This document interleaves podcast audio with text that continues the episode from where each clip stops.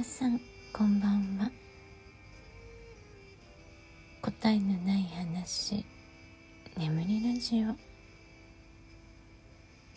278回目の今日は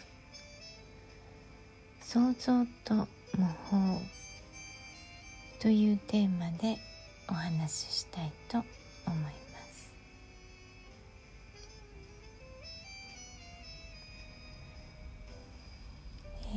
今日家のね表札にしていたドリームキャッチャーがあるんですけど、えー、ドリームキャッチャーって分かりますかね？こう輪っかの下にこう羽がぶら下がってるやつなんですけどね。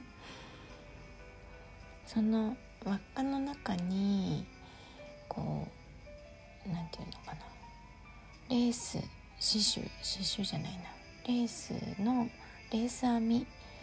したものがねはまっていてそこに私が、えー、刺繍糸でこう名字をアルファベットで刺繍したものをこう表札にしていたんですね。でその下の全体的に白いものだったんですけど下にぶら下がっている羽があのちゃんとした羽だったんです白い、え本物か偽物かは知らないんですけど多分偽物かな。でそれがねもうだいぶ丸3年も外に外っていうか、まあ、玄関の外側に下げてあったのでもう結構黒ずんできてしまってでふと私あの枕目編みというね編み物をしているからこれ枕目編みで下のねあの羽の部分をこうタペストリーっぽく編めばいいんだと思って思いついてで羽を全部取って、えー、その輪っかにね糸をたくさんつけて、えー、タペストリーっぽく作ってみました。まあ出来はまあまあって感じなんですけどでも気に入らないからもう一回やろうかなって今思ってるんですけどね。一応飾ってあるけど。でそれを作って思ったんですけどあの私ね何でもそうなんですけどゼロから作り出すことって結構苦手なんですよ。まあ、簡単に言うと白い画用紙を渡されました。何でもいいから書いてくださいって言われる。好きなようにどうぞって言われるのよりうん、まあ、例えばテーマが与えられるとかあとはそうだな。丸と三角で何かを書いてくださいとかねそういう条件がついた中で、えー、作ったりとか、まあ、あとは同じ条件下で誰かがこう先に絵を描きましたでそれを見て見た方がアイディアが浮かぶんですよね自分の。まあ、だから、まあ、想像の反対なので模倣かなと思って想像と模倣という題名なんですけどね今日は。うんなんかこう人の人の成果物からヒントを得ることが結構多いですね。でそこからねアレンジしていくそこからこうアレンジして新しいものを作り出すとかはすごく得意なんですよね。でそれがあのこう文章を書く時もそうで、まあ、働いている時にえっと、まあ、課長と2人プロジェクトやっててでまあ、2人で仕事をしてるからシステムエンジニアの時ですけど2人で作ってるわけですよ。でその作っているもののドキュメントをね書いてって言われて、まあ、お客さんにプレゼンするための、まあ、パワーポイントの資料なんですけど、まあ、このシステムはこういうものですというものをね作ってくれって言われてで言われたのはそれだけなんですよね。どんな風にとかはないないじゃないですか。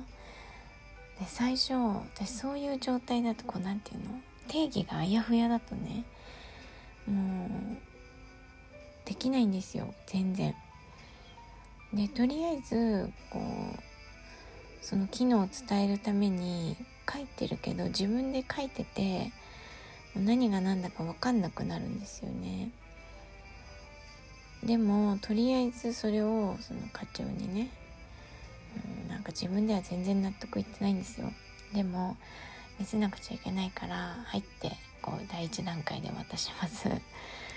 でその課長にね「はい全然ダメ」って返されるわけですよ。でそのね全然ダメって言われると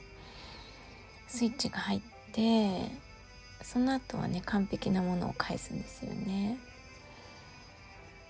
そのダメって言われるとあ何がダメなんだろうっ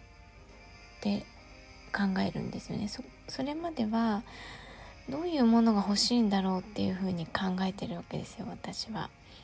課長は一体どういうものを作ってきてほしいんだろう。でもそれがわからない。わからないからなんかこういろんな要素で考えるから文章というかそのドキュメントがね発散していくんですよね。で筋が通らないドキュメントが出来上がってで提出してダメって言われてダメって言われたからあダメなところはどこだろうっていう見方にやっとなるっていう感じなんですよね。本当その時はそのダメっていう言葉があったからこそのえー、自分で言うのもなんだけどね最高の出来出仕上がりましたね。うん、2回目出した時に課長何も言わなかったですね。褒める人じゃなかったので褒め言葉はなかったですけどはいって言われましたね。うん。なんか何でもそうなんですよね。あのパレルで働いていた時もこうお店のディスプレイをね、えー、やってって言われたりする時があってで見本があってそれをより良くするとかだとなんかインスピレーションが働くというかなんかできるんですよね。だけどまっさらな状態で自分の思うようにやってっていうのがねできないんですよね。まあ想像力がないのかな。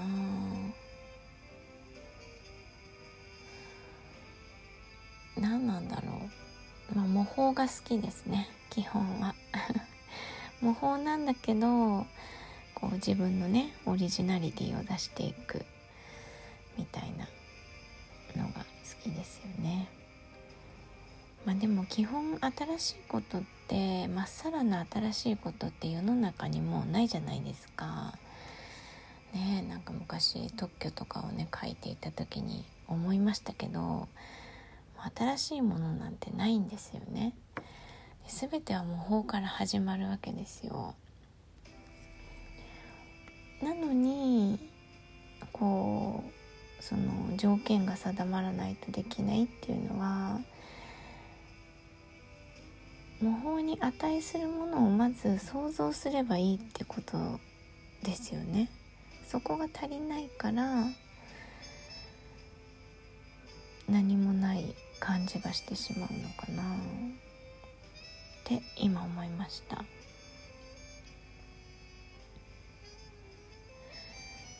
うんまあね全然ね自分で新しいものを作りたいなんてこれっぽっちも思っていないのであのもう模倣で十分なんですけど楽しめるから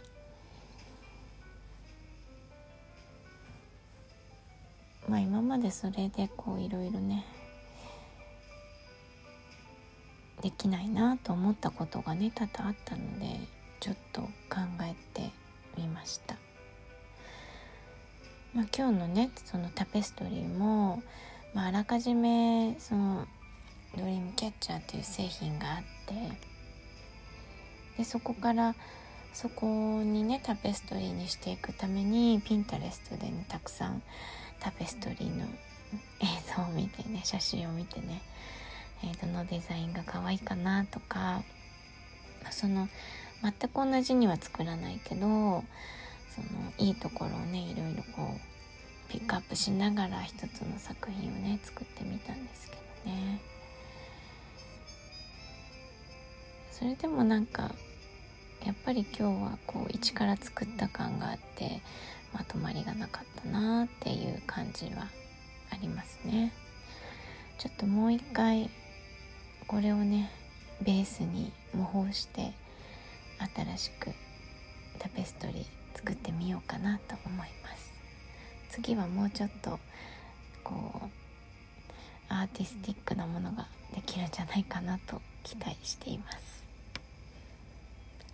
はいでは今日は「想像と模倣」というテーマでお話ししてみましたご視聴ありがとうございました。